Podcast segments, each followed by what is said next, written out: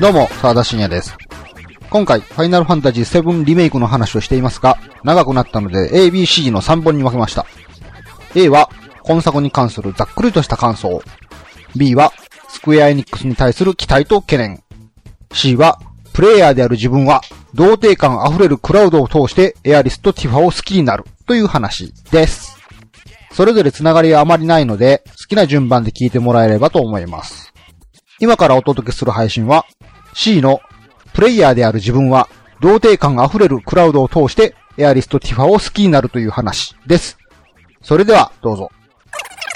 まあ、これはファイナルファンタジーに限らなくて、まあ、リアルな CG を使ってるゲーム全般においてそうなんですけど、まあ、今回のファイナルファンタジー7リメイクでも、まあ、各キャラクターがリアルになったことによって、そういう各キャラクターの持つ心情みたいなものが、よりこう、プレイヤーに感じ取りやすくなってんなってめっちゃ思ったんですね。うん。で、まあその結果、ゲーム中のキャラクターに対しての親しみやすさっていうのが、より旧作よりも上がってるなって、めっちゃ思ったんですね。まあ過去の旧作の方のファイナルファンタジー7、今となってはほとんど記憶がおぼろげなんで、もう印象しか残ってないんですけど、うん。なんか改めてこう YouTube とかで過去の旧作を見ると、キャラクター表現が漫画的というか、うん。やっぱりこの、カクカクポリゴンのカクカクした動作と、あと文字でのそのセリフでしか、キャラクターの性格みたいなのがこう表現されていないので、やっぱこうどこかデフォルメされた印象があるから、わかります。解像度が低いっていう。そうそうそうそう。でまあ当時の僕たちは、そういう表現のゲームであったとしても、そこから各キャラクターの性格とかっていうのを感じ取って、自分の中で妄想していって、膨らませていって、みたいな感じで、それも含めてのキャラクターに対する愛とか、うん。そういう感じやったと思うんですけど、その当時妄想の部分であったキャラクターに対するその輪郭っていうのが、本作ではより現実にはっきりとした輪郭として描かれている部分が、そうだよね、この子そういう子だよねっていう、まあ、実在感ですよね。一一人の人。間としてもっと感じられるようになったっていうのが、なんかいいなっていう感じなんですけど、うん。これファイナルファンタジー15の時にも言ってたんですけど、その、ファイナルファンタジー15の時って、キャラクター全員がこうフィールド一緒に走ってたじゃないですか。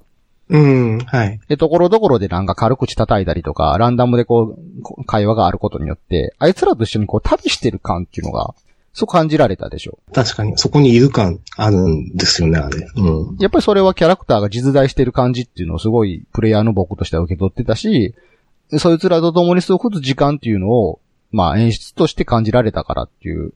それが結果として、あいつらと一緒に旅をしてるぜ、俺、みたいな感じになってたと思うんですけど、今回それに近しい感じを、ティファとエアリスと共に行動するときに感じてたんですけど、うんもう完全にデート感なんですよね。うん。なんかこれはもう僕の主観なんですけど、明らかに今回はエアリスとティファどっちにしますかっていう、どっちを好きになりますかっていう風にぐいぐい迫られてる感じがするんですよ。うん。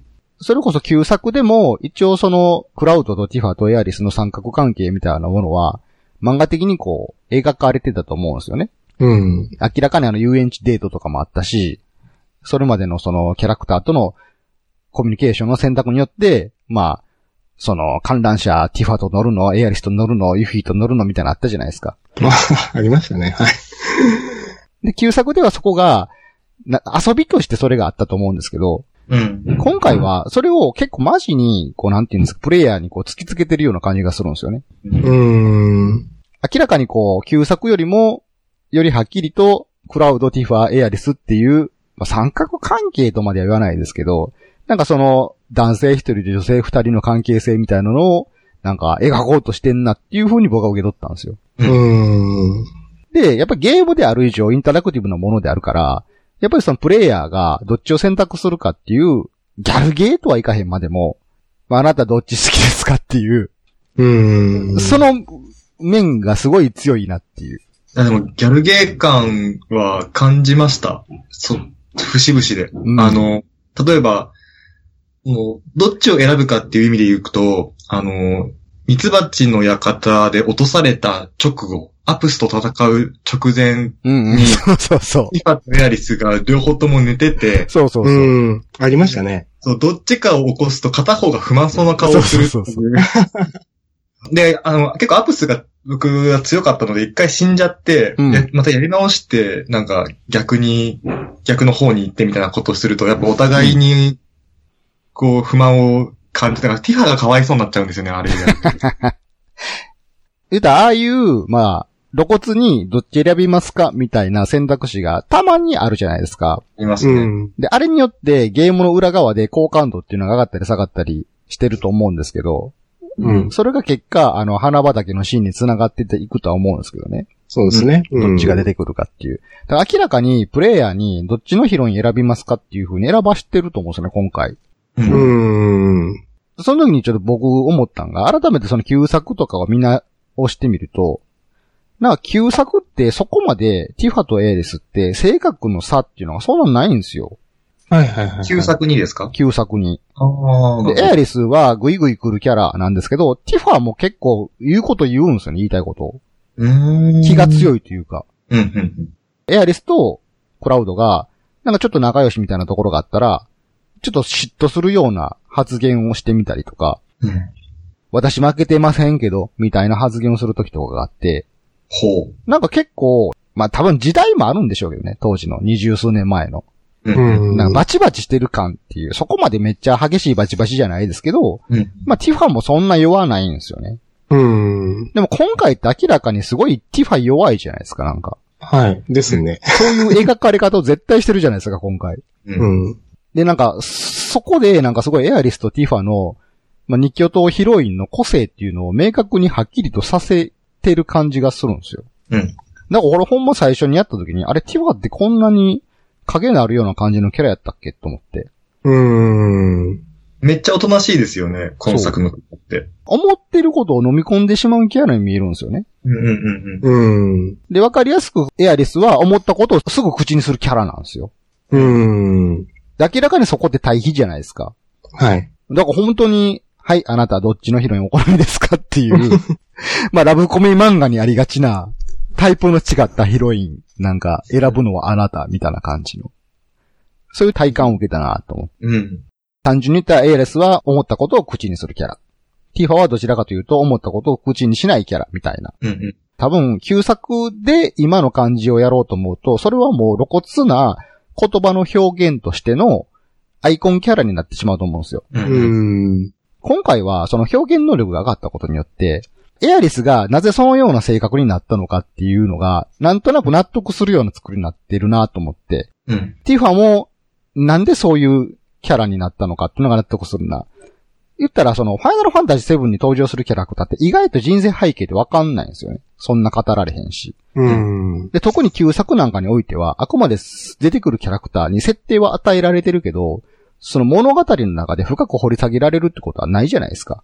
はい。今作もエピソードとしては表には出てこないですけど、フルボイスになったことによる言葉の表現とか、やっぱりそのと、その言葉吐く時の行動の仕草とかによって、この子過去に何があったのかなっていうのをすごい受け取りやすくなってんなと思ってて、うん。で、そこでのエアリスとティファの対比っていうのが、すごいはっきりとされてんなって。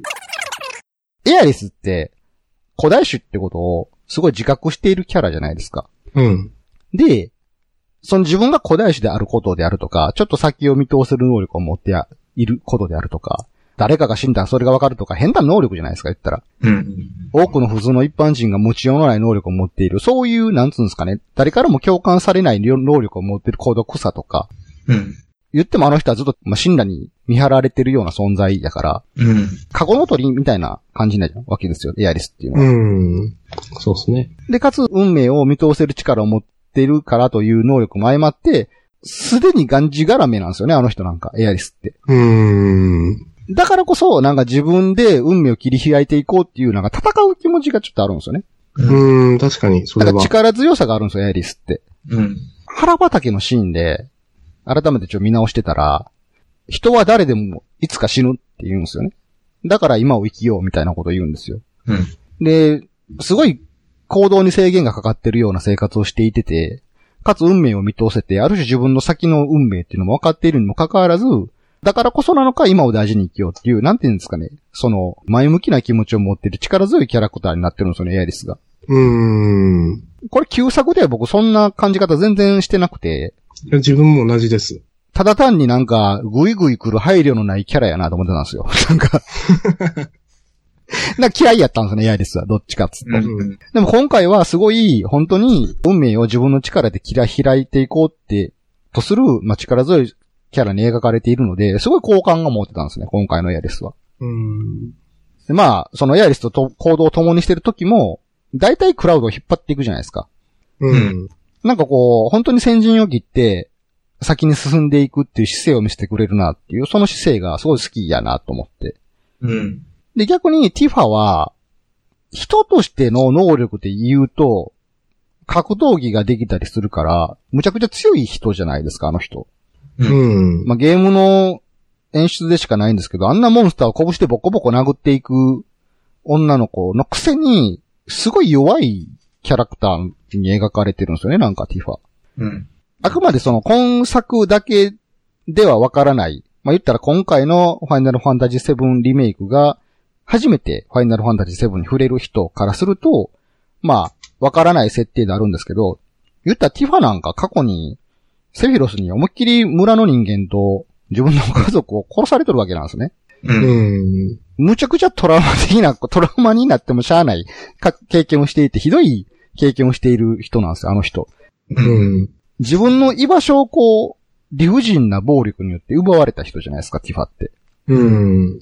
で、その、それから、まあ、クラウドと離れた5年間で、まあどういう気させたるか描かれてないですけど、なんかこのアバランチっていう所属する場所であるとか、うん。あの7番街スラムの囲われてるみんなとか、なんか新しく自分の居場所が見つかった人だと思うんですよね、ティファって。うう。んん。で、おそらく過去に、自分の好きだったものを全部理不尽な暴力で失われた経験があるからこそ、新しくできたその大事なものを失いたくないっていう気持ちがすごい強いんですよね。うん。でも、物語の途中で、それがまた無残にもこう、破壊されてしまうわけじゃないですか。うん。なんかすごいなんか、失いたくないっていう気持ちが、すごい強いキャラであったにもかかわらず、またそれが失われてしまったっていう経験をしてしまったっていう、すごいこう、昇進のキャラなんですね、ティファって。うん。うん。だからすごい、プレイヤーの僕からすると、こう守ってあげたくなるようなキャラになるんですよ。うん。うん。うん。で、ティファーも、エアレスも、そういう自分の理不尽な運命の道に降りながらも、負けるかってって戦っていく行動自体は一緒なんですけど、うん。なんかそこに対する姿勢とか視点がなんかちゃうなと思って、真逆やなと思ってて。うん。うん。エアレスは切り開いていくために戦う人で、ティファは守るために戦う人みたいな感じ。そういうなんか描かれ方の違いがめっちゃ明確になってんなと思ってね。うん。うん。で、そういうな個性の違うヒロイン二人に対して、はい、プレイヤーのあなたはどっち好きになりますみたいなうん。性格の違ったヒロイン用意しましたよ、みたいな感じをすごい受けたんですね。うん。なるほど。うん。で、またその、性格の違う二人に対する、クラウドの行動、ゲーム中のクラウドの行動の演出も、プレイヤーに、そう思わせるような演出がなされてるというか、なんかクラウドがすごいティファに対してすごい優しいんですよ。うん。それはもうプレイヤーのゲーム中の選択のよりきりなんですけど、なんかどこか幼馴染っていうのも踏まえたとしても、ティファに対してすごい優しいでしょ、なんかクラウドって。うん。なんかね、異常に優しいと思います。なんか思いましたよね。でも、エアリスに対しては結構積んでるというか積んなんですよ、クラウド。エアリスから出てくる提案に対して、結構つっけんどんな対応するじゃないですか、クラウドって。うん。で、そういう、い各女性に対するリアクション一つにとっても、エアリスとティファはそういう人なんですよって、こう、プレイヤーで思わせるような演出がされてるなと思って。うん。うん。で、まあ、これはゲームなので、まあ、一応そういうような選択の提案をされている以上、選ぶのはプレイヤーじゃないですか。はい。物語の作中では、クラウドなんですけど、それを操作しているのはプレイヤーなので、うん。やっぱりそれはプレイヤーの意思がそこに関わってきますよね。うん。だからあの下水道でどっち選択するっていうのは、まあクラウドの選択であるんですけど、それはプレイヤーの選択なわけじゃないですか。う。うんん。まあ結果、それが、花畑のシーンで、あなたこっちのキャラクター選びましたよね、みたいな感じで、まあ一つの結論があそこで提示されるわけでしょ。あなたこう、あなたの好きになった人はこの人です。よかったですね、みたいな感じの。うん。で、そういう意味で、すごいなと思ったのは、その、クラウドのキャラクター造形が、その、ティファーとエアリスの表現のそれと同じで、やっぱグラフィックの向上と、キャラクターの演技、行動の表現のが向上したことによって、よりプレイヤーは、クラウドに感情移入しやすくなってんなと思って。うんうんうんうん。やっぱこれも旧作を見直してみると、なんかクラウドどこかこう、序盤は機械的な人間なんですよね、なんか。な、なんやろう。ただ単にそのクールっていう設定が与えられたキャラで、クラウドの性格っていうのが、そこまでなんかこう、垣間見えないんですよね。プレイヤーのうん自分からすると。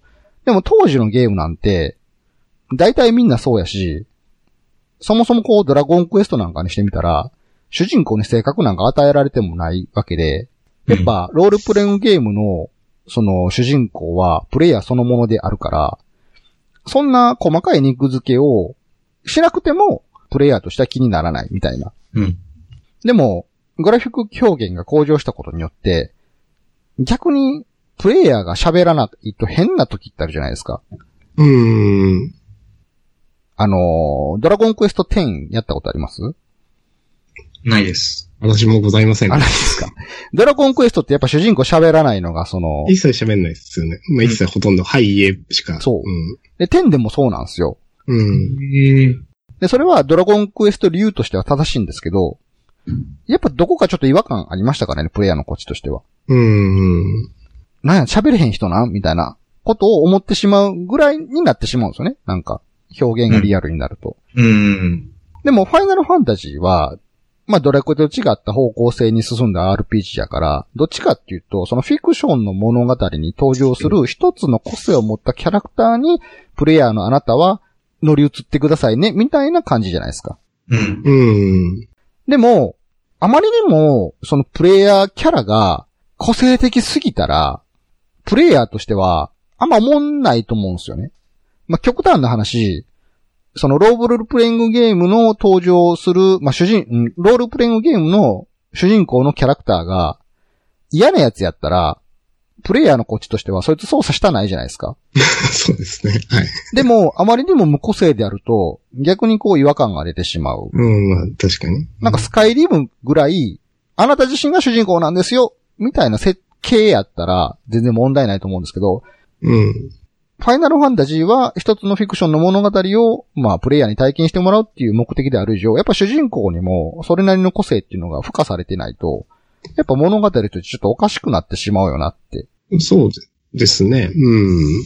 そういう意味ではすごい難しいと思うんですよね。なんか、特定の物語で、えー個性を持った主人公をロールプレイングゲームの主人公、プレイヤーキャラとするっていうのは、すごい難しいと思っているんですけど、そういう意味で、今作のクラウドは絶妙やなと思うんですよ。うん。なんか、程よく個性があって、程よく人生背景がないみたいな。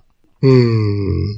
まあ、そもそもその設定として、もうこれ完全に旧作のネタバレになるんですけど、そのクラウドのその、キャラクター、設計としては、あいつの記憶って全部嘘じゃないですか。はい。そのザックスの記憶と入り混じっているので、そもそもあいつソルジャーちゃうし、あいつがなんか戦争を体験してきたんだ、みたいな、たまに過去のことを話してる話って、今のところ全部あれ嘘の記憶やから、うん。あいつ自身って結構人生経験としては薄い方なんですね、クラウドって。うん。ですね、多分ね。はい。今作は、それがうまく絶妙に働いてるなと思っていて、うん。なんかはっきりとこう結論から言うと、あの、すごくこう、プレイしていて思ったのは、今作のクラウドはすごい童貞臭いんですよね。なんか。 はい。なんかね、すごい童貞臭くて幼いんですよ。今作のクラウドは。うん。で、それが、なんか中高生の頃の、思春期で多感だった頃の、オタクの自分と被るなーってめっちゃ思ったんですよ。うん。なんかそういう意味で、クラウドは俺やってなったんですよね。これはもうメタ的な意味も含めての話やから、ファイナルファンタジーのゲームがどうというよりか、俺がこう感じたっていう話でしかないんやけど、やっぱりゲームをするときであるとか、漫画を読むときであるとか、僕って結構、大人である自分の心のどこかの、少年の頃、特にこう、童貞オタクであった頃の自分の心っていうのがすごい響くんですよね。変な言い方ですけど。うん。自分の心のその回路を使って、が漫画とかゲームをすごい楽しんでんなと思うんですよ。うん、うん、うん大人になった今でも、少年だったあの頃の気持ちをすごい思い出す、し出しながら楽しんでるなと思うんですけど、そういう回路で今回のファイナルファンタジーをプレイしていると、すごいクラウドは俺やって、理想の俺やと思うんですよね、なんか。なんやろな。今作のクラウドって、なんか、表現の一つ一つが、なんかね、幼いじゃないですか、なんか。こう、生きってるように見えるというか。うん。うん。俺はソルジャーファーストでやってきたとか言っと割に、なんかそんな激戦の視線をくぐり抜けてきた感じもせえへんし、うん口で言ってるだけで。うん。で、そんな悲壮な体験をしてきているにもかかわらず、どこかなんかピュアなところが垣間見えたりして、そうですね。なんか、すれ、すれてないというのもあるし、まあやっぱ幼いっていうのもあるしって感じですよね。で、そもそもね、なんかね、なんかの記事で見たんやけど、あの、今回のクラウドの CG 表現、一番プロトタイプで出た時よりも幼く造形されてるんですよね。うん。なんああ。か一番最初に発表された時のクラウドの CG のモデリングってもっと大人びてるんですよ、なんか。気づかなかったんですけど。だから意図的にあれ絶対幼くなってると思うんですよね、クラウドって。うん。で、まあゲーム中のクラウドの行動表現であるとか、まあ心情表現にしても、まあ成熟してない男性のリアクションやなってそう思うんですよ。うん。さあ、自分もところどころで思いました。うでん。特にそれが女性に対するリアクションとして顕著に現れるんですよね、なんか。うん。ぐいぐい来るエアリスに対するクラウドのこのリアクションであるとか。うん。なんかすごい弱ってるティファをなんか構ってあげ るクラウドのリアクションであるとか、はい。あと完全に自分よりも大人であるバレットに対する、大人の男性に対するリアクションであるとか、うん。なんか、そういうゲーム中に出てくるキャラクターに対する要所要所のリアクションがすごい幼いなと思うんですけど、うん。そのクラウドのゲーム中で持つ幼さっていうのが、すごい中高生の童貞でオタクであったあの頃の自分にすごい被るんですよね、なんか。うん。違和感がないというか、あの頃の俺がもし力を持っていて美形であったらうん、理想のキャラクターはこいつですみたいな感じになるんですよね。うん。一般人とは違った能力を持ちつつも、対人のコミュニケーションにおいては、現実の俺みたいな感じの、うん。そういう、なんていうのかな、クラウドの幼さとか童貞臭さが、プレイヤーの自分とすごい親和性が高くて、そのエアリスとかティファの造形の絶妙さと相まって、没入感が今回すごいなと思ったんですよ。うん。ファイナルファンタジーの他の作品のキャラクターは、もっとクラウドよりも、キャラクターの個性がはっきりしてて、人生背景とかもより明確になってる感があるじゃないですか。はい、そう思い特ます。に、ファイナルファンタジー15のノクティスなんかは、まあ、あいつはもう王子ですよっていう設定が与えられているし、うん。その王子に、であるということに対する過去の人生背景までも結構明確に描かれてたりするので、うん。ノクティスは、なんか魅力的なキャラではあるけど、あいつは俺じゃないんですよね。完全にね、別の視点ですよね、あれプレイヤーはね、15は。うん。なんか15は、もう100%ノクティスの人生、冒険を追体験してるゲームなんですよ。うん。でもこのファイナルファンタジー7リメイクのクラウドは俺なんですよ。うん。理想の俺なんですよね。童貞であった頃の自分の理想のかっこいい強いキャラクターがクラウドなんですよな。だからなんかね、その、まあ、さっきも言いましたけど、その、エアリスに対してはクラウドはつっけんどんじゃないですか。うん。で、ティファに対してはなんか優しいでしょ。うん。なんか、俺もそうすんなと思ったんですよね。なるほど。まあ、これも100%自分の人生体験から来る主観でしかないんですけど、やっぱね、童貞の時って、そもそも童貞という状態である以上、女子とのコミュニケーションってほぼないんですよね。うん。童貞やけどむちゃくちゃ女の子とのコミュニケーションに長けてるやつっていいヒント思うんですよ。まあ、まあ、そうだと。うん、はい。特に中学生の時とかなん か、特にね。いや、どうなんやろこれ時代なんかななんかその、今の時代の若者の子って童貞でやってもあんまりコンプレックスじゃないんですかね。あ、それあると思います。なんなんか時代もあるんかな。やっぱ俺が、やっぱ中高生の頃って、なんかど、童貞ってどこか恥ずかしい存在やったんですよね。いじられる、馬鹿にされるような。うん。で、かつ、童貞であるかどうかは別として、なんか俺が中学生の時って、なんか女子と話すんかっこ悪いみたいな文化あったんですよ。あの、文化かわかんないですけど、僕自身はありましたね、そういうあの。ったありました、ありました。あの、話しかけてほしいんだけど、こっちからは話しかけたくないとか話しかけられない。なんか壁ありましたよね、異性の中に。ありますね。異性の間にというか自分がそうやっただけやと思うんですけど、うん。なんか、その異性慣れしてない男子のグループの一人が、なんか、なんかのきっかけで、クラスの女子となんか話すきっかけがあったら、バカにされてましたからね、なんか。女の中に男が一人っていう、そういう歌ありましたもん、僕ら。あそこまでではないけど、あーそんな歌ができてしまうぐらい、女子と関係している男かっこ悪いみたいなのがあって、でもそのかっこ悪いっていうのは、羨ましさの裏返しさななんですそようねで。すね。うんうんうん自分もそうしたいっていう。そういう文化があった時代に童貞やったので僕は。うん。うん。だからすごい、女性に対してどういうリアクションを取ったらいいのかなんて、全然わからへんかったんですよ。うんうんでそれが、を引いて大人になってしばらくしてからも全然わからなかったんですけど、うん。うん。その、エアリスに対するクラウドを見ていると、すごいそれを感じるんですよね。なんかグイグイ来る女の子に対してどうリアクションしたらいいかわからんっていう。うん。でもまあ、心の中では嬉しいみたいな。そうそうそうそうそう。なんかね、あの、エアリスと喋ってる時に、クラウド、えっていう時多ないですかなんか。うんあ、多いと思います。なんか、不意にすがれ出ちゃってる部分っていう。そあの、エアリスが報酬はデート1回とか言った時とかね。うん。う。ああ。ああ。まあ、エアリスも半分マジやし半分冗談じゃないですか。うん。うん。で、あれって、ちゃんと自己肯定できている女性の言い方やと思うんですよね。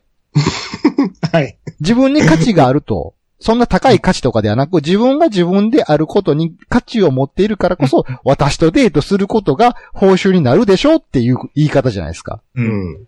そんな女性に対して童貞はどうリアクションを返したらいいかわからないんですよ。まあ、あるかもしれませんね、それは。うんえって。当時の僕は、童貞であることで、ある種自己否定感はより強かったわけなんですね。俺童貞やしっていう。う。うんん。で、自己否定感が強いと、その、自分に価値を持てないので、うん。自分に価値を持った人の発言が意味わからへんのですよ。うん。逆の立場で言うと、俺は、報酬に俺とのデート一回って言えないんですよね。ああ、そうですね。うん。そんなことを、臆面もなく言ってくるこの女なんやねんっていう。う。うんん。での、えっていうリアクションやと思うんですよね、 あれ。でも、エアリスは、こっちに心開いてくれてるわけやから、うん。なんか嬉しいんですよ。うん。なんかあの、刺激になるんですよね。うん。エアリスの存在ってなんかすごい刺激されるんですよ、なんか。うん。うん。なんか自分にないもの持ってるじゃないですけど、なんか。まあ、ゲーム中でもそうなんですけど、ぐいぐいこう引っ張ってってくれるんですよね、クラウドを。うん。そういう力強い、さっき言ったそのエアリスの力強いところにも惹かれていくから、うん。なんか、あったな、こんな感じと思って、なんかあのクラスの中心人物の女性に対して釣り合わないって分かっているにもかかわらず、ちょっと声かけられたら好きになってしまうような感じ。はいはいはいはい。で、そういうのを思い出させてくれるインターフェースとしてのクラウド最高と思ったんですよ。で、逆に、ティファに対しては、また、これも絶妙やなと思ったんが、ティファって、まあ、設定としてもそうなんですけど、そもそもクラウドと幼馴染やっていう設定があるから、うん。なんか自分に対してすでに心を開いてくれてる存在なんですよね。うんうんうん。で、安心感があるんですよ。なんか、もう、こいつ俺のこと裏切らへんやろみたいな。俺のこと知ってくれてるしみたいな。うん。で、かつ、ティファはすごいクラウドを求めてくれるんですよね。うん。アバランチの報酬が払われへんから、あの、フィルターの交換一緒についてきてくれへんかっつって。うん。で、そこら辺からそのクラウドの何でもええ家業が始まるじゃないですか。うんで、その時にすごいティファが、すごいクラウドを盛り上げようとするんですよね、なんか。そうですね。なんかすごいみんなから必要とされると思うよって、うん。うん。こっちの 価値をすごい高めてくれる異性。なんかすごい好きじゃないですか、なんか。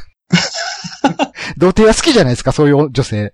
内う内情の。ん。そのさっきも言いましたけど、そう自分にすごい価値を持てない自分をすごいこう、立ててくれる感じ。うん。うん。あんな女性好きってなるじゃないですか。かもしれない。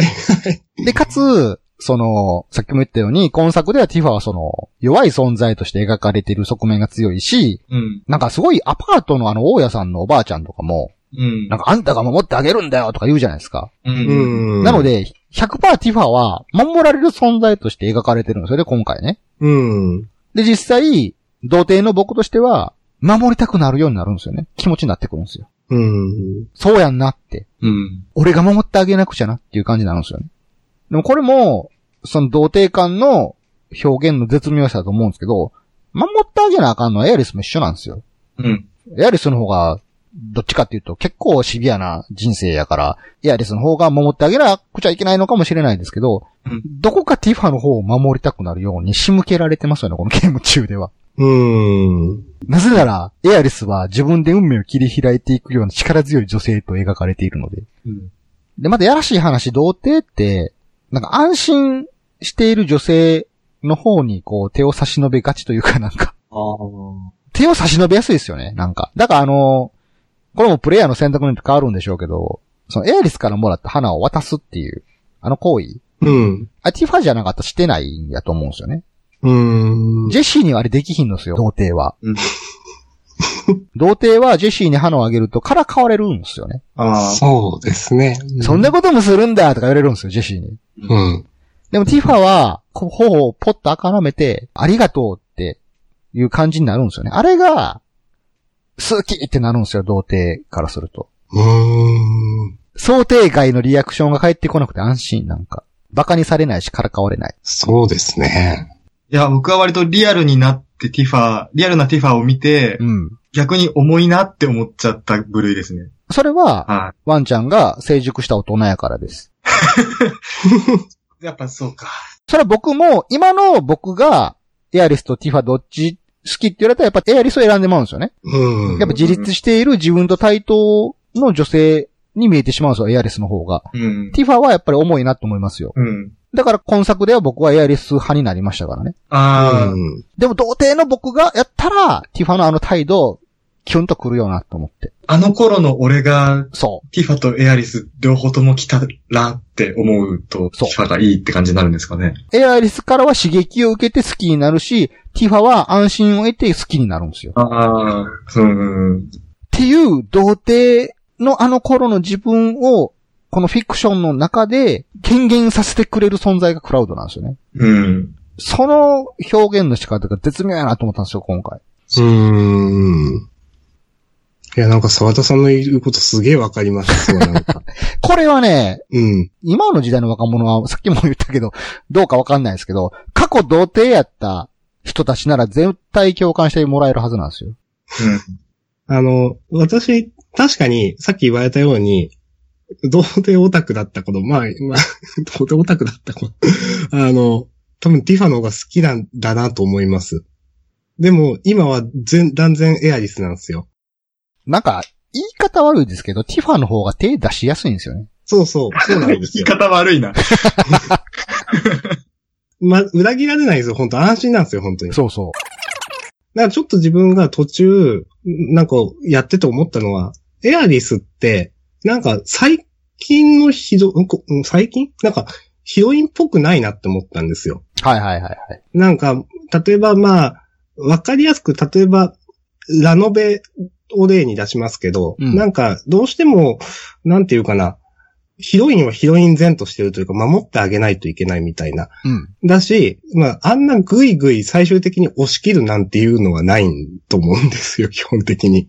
まあ、確かになうん。そう、すごくエアリスって、なんか、自分が持ってるヒロイン像とは違うなと思って、それがすごく新しくて、うん。お、いいじゃんと思って、んまあ、なんだかんだその、なんていうかな、何かを決めるときって、まあ、対話の上でやるけど、エアリスは押し切るじゃないですか、うん結構。それがすごく、なんか自然で、でも、だからこそ、その、なんていうかな、ラノベとか、10代向けとかいう女の子は、ティファっぽく、その、安心な存在になっちゃうのかなと思って。ラノベってこう固定してしまうと、まあそれはそれでちゃうわいっていう意見も出てくるから、うん。どうかなと思いますけど、便宜上ね。あ、そうそう。あの、そう、便宜上です。便宜上ねうんまあ、細かく見ていったらそうじゃないものもいっぱいあるんでしょうけど、はい、そうそう。だ、だですけど、はい。いうように、なんかやっぱりその、都合よく主人公のことを信頼してて好きでいる女性キャラは多いと思います。うん。確かに。なんかそれでね、やっぱりね、その、手を出しやすいっていういやかあれなんでそう、やっぱりね、安心なんです。裏切られないって安心感がある上での手を出すっていう行為なんで。そうそうそう。やっぱエアリスはどこか自分に興味を持たなくなってしまったら振られるんじゃないだろうか。まあ当然そうなんですけど、うん。より好みがはっきりしてる風に見えてしまうんで、エアリスの方が。うん。やし、やっぱり設定的にも、やっぱエアリスはザックスのことが好きやから、うん。クラウドにそこまで続婚でもないんですよね。そうですね。うん。だからそういうのもちょっと垣間見える、なんか過去の男のことがちょっとチラチラ見えてしまうのも童貞からするとちょっと手を出しにくいじゃないですか。確かに。あ、こいつなんか俺以外にも付き合った人おんねやってなると、途端にちょっとどうしたいかわからんってなるじゃないですか。過去の男と比べられるんちゃうやろかなとかさ、なんかあるやん。なんか。うん、まあ、そういう気持ちを沸かせて、沸かさせられてしまうから、エアリスは。そうです。確かに、その、より、こう、恋をしたことがない人だと、より思いますよね。そ そうそう。そうそう。うん。でもだからこそ自分の知らないことを知ってそうな感じやからこそエイリスは刺激になってエイリスのことも好きになるんですよね。うん。い。だから童貞はどっちも好きなんですよ。や、なんか、今話聞いて、やっぱり、その、ギャルゲー、このゲームギャルゲーじゃないかっていう、沢田さんが最初に言ってたような話が、そうだなって思って。うん。あ、てかより、より優しいギャルゲーだと思うんですよ。ああ、なるほど。ギャルゲーって、主人公の形って結構しっかりしてて、自分とは全然違うし、全部そつなくこなす感じのキャラクターになりがちだと思うんですよ。うん。ギャうん主人公ってアドベンチャーゲームだし。でも、今回 FF7 リメイクだと、まあ、ティファとエアリスっていうその二大ヒロインがいて、で、その二人がちゃんとこう言い寄ってきてくれるっていうギャルゲーのフォーマットはそのままにして、クラウドっていう、あの、外見はまあかっこいいんですけど、中身は、これをやるであろう人たちとか、まあ、過 去、まあ童貞ですよね。そう、童童貞の貞、心を持った人たちですよね。そう。まあ、そのマインドを持った主人公だから、すごい、ギャルゲーの主人公よりも投影しやすい主人公になそうってるそみうたいなそう、そうですよ。うん。感じになってるから、 ギャルゲーという見方で見るとすごい新しいギャルゲーの形かもしれないですね、これね。クラウドがやりちん設定やとも成り立たないんですよね。ファイナルファンタジー とかは。いらないですね。 プレイヤーはクラウドに対してすごくこう、親和性が高くなって感情移入しやすくなってんなと思って。うん。で、うん絶対そのプレイヤーの童貞マインドを持った自分を喜ばせるような演出が多々あるんですよね。あのー列車墓場でしたっけはいはいはいはい、あそこのうん扉開けるときに明らかにこう、エアリスがこう、腕を組んでくるし、それを見たティファも腕を組んでくるって、あれはもう完全にそうじゃないですか。うん。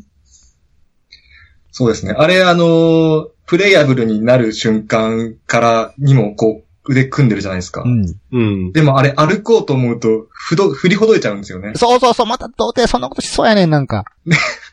あれもったいなさすぎてずーっと眺めちゃいました ね。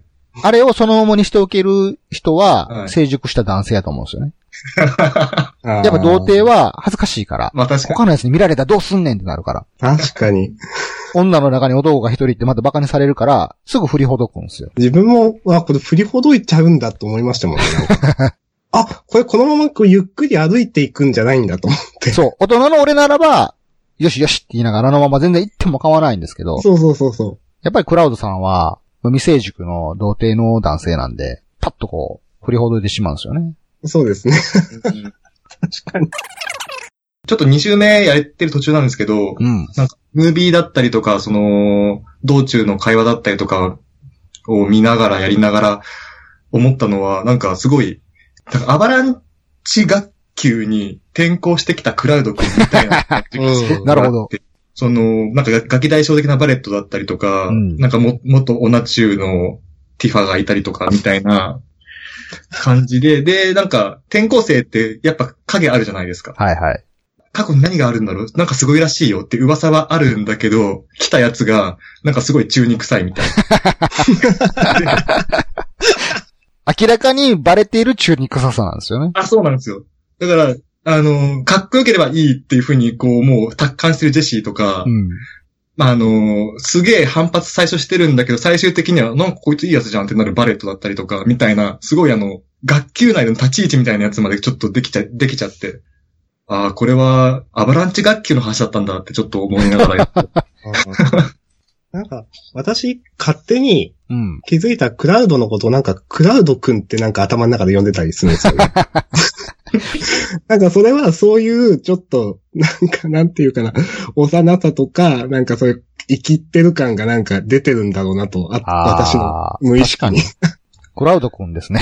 そう。なんかむしろやっぱ、可愛さ出ますよね、クラウドって。え、なんか本当にね、あの、えっていう時の表情とか、え、なんやねんお前そのピュアな少年感はってなるんですよ。そうそう。うんうんたまにその、おいっていうす、めっちゃすがれたおいっていうこと何回かあったと思うんですけど、うんいやいや、めっちゃ出てるじゃんと思い、 思います。いや、なんかあれ、絶対、お前ソルジャーちゃうやろって思われてると思うんですよね。うん。うんなんかクソは言ってるけどこいつどうなんみたいな。まあ、事実ちょっと強いとは思うけど、ソソルジャーなのみたいな。 そうそうそう本当にみたいいや、でもそういう意味では、あの、新ラビルに突入した時に、はい。かっての同僚と会うじゃないですか。 ありましたね。はい。な。はいはいはいはい。クラウド、おい、生きてたのかっつって、あれ本当にあ の、高校に上がった時に知られたくなかった中学の時の友達ですよね、あれ。いや、本当そうですよ。あ、バレるバレるって中学の時はなんか、いじめられてたみ たいな、なんかとか。高校デビューしたんがバレるって。そうそうそう。あ、ジェシーですかああ、そうか。なんか僕は、なんか僕の好きになる傾向もあるんですけど、うん。うん、 3番手のことを好きになるんですよ、 僕。いやー、それね。うん。 2じゃないんですね。そうなん3なです。んですじゃあ、2は、明らかにその1番手とのライバル的なもので花があるんですよ。まあ、言ったらあれ、あ、あくまで同率1位でプレイヤーが選ぶから2位ですからね。でも3位の人って、そこからはなんか、大体1ランク落ちるんですよ。うんで、本人もそれを自覚するんですよ。はいはい、誰のことかな、だジェシーだし、ジェシーのことを見ながら思ったのはすごく1500%の北尾さつきを思い出しながらやって ました。うん。で、すあのー、ジェシーのいいところは、すごく活発な、これぐいぐい行くエアリス系だなっていう感じではあるんですけど、うん。うん。でも、すごく引き際をわきまえてるっていう大人な一面もあって、うん。ジェシーからするとエアリスはいないけれども、まあ、ティファっていう絶対的な存在がいるっていうことがもう分かってて、うん。自分が身を引くとし、引くしかないってことが分かってて、あの、僕がそれ、あの、ジェシーはいいなって思ったのは、あの、バイクの、バイクであの、ローチェと戦うシーンあるじゃないですか。はいはい。はい。あれのトロフィーを取るのやってて、うん。えー、あの、HP80% 以上でクリアすると、ジェシーがクラウドにキスしてくれるんですよ。へえ。はで、その時に、なんかまあハグしたりキスしたりとかするんですけど、その時に言うセリフが、私はいい先生でしょって言うんですよ。いあ。はあ。何のや、僕、ここはもう完全に僕の妄想ですけど、これはもう、ティファっていう絶対的にヒロインがいて、でもはいはいクはラいウド対そこにはっきりいいけないんですよ。なるほど経。験がないから。だから、私がグイグイ行くことによって多少体勢ついたでしょああ、なるほどそのね。頑張ってねっていう意味でのいい先生でしょって思ったんですよあーいますね、そういうキャラね。だから自分がもうヒロインからは落ちますよっていうことを宣言してるがゆえにグイグイ行きますって いう、はいはいはい、はい。このちょっと悲しい感じのグイグイがすごい良くて。ああ、もうコンパでいる盛り上げ役なだけのやつな。あー、そうそうそうそうそう。そう。それにすごいグッときましたね。ピエロですね。悲しきピエロですね。そう、悲しきピエロ。悲しきピエロだけど俺はそのピエロ見てるよって思って。っていう、まさか旧作で、旧作からしたらジェシーいるかいないか覚えてなかったぐらいなんで 確かに。よくぞここまでって思いましたけど。あのー、上から戻ってきた時になんかあの、ジェシーの部屋に行くと、うん。何やったっけ明日、明日の晩ご飯食べに来てよみたいな感じの、はいはい。うんね、。あの、ぐいぐい来られて最後抱きつかれるっていう、はい。ああいう時のクラウド君も、なんかすごいこう、童貞臭くていいなと思ってなんか。そうですね。あっこでなんか、来てよって言われた時に、行かないとか、行くとかいう選択肢ありましたよね。あった。うん。あれ、あれどっちにしました俺どっちにしたっけ俺行くにしたかな大人の俺俺もも行行くくににししててししままっったたな。あやっぱ行きますよね。うん大人の俺は行くね。そらい。や、行くで しょ。あそこは童貞沢田さんは、に、なりを潜めたんですか 童貞時代の自分自身やったら行かないってなるけど、やっぱそこはゲームというフィルターを通してるので、童貞時代の自分も美味しいことあるかもと思って行くかもな。なるほど、そうはいか。はい。何か美味しいことがあるかも って。いや、美味しいことがある世界線のリメイクを見たかったな。まあ、でも確かにな、ジェシーな、確かに3番手、永遠の3番手や悲しきピエロ。うんでもよくあの、3番手になりましたよね、リメイクで。いや、確かに、そう、うん。思いました、それは。そうなんです。原作だとユフィ好きですね、僕。